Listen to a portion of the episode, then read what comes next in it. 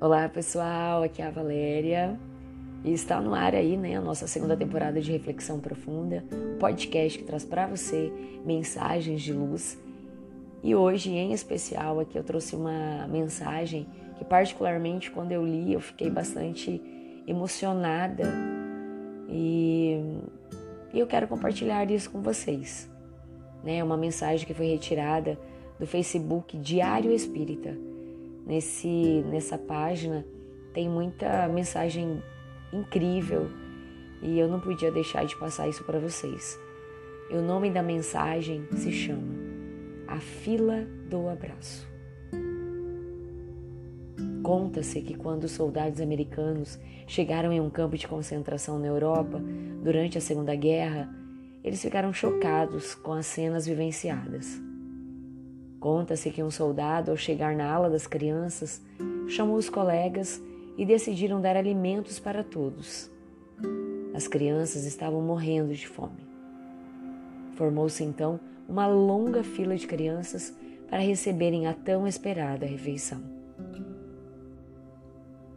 De repente, um soldado olhou para o final da fila e lá estava um pequenino menino, de mãos unidas em gratidão ao Eterno e lágrimas nos olhos, quietinho. O soldado foi até ele comovido, ajoelhou-se e lhe deu um longo abraço. Algo inusitado aconteceu. Várias crianças saíram da fila da comida e formaram uma fila para ganhar um abraço. Qual é prioritariamente nossa necessidade?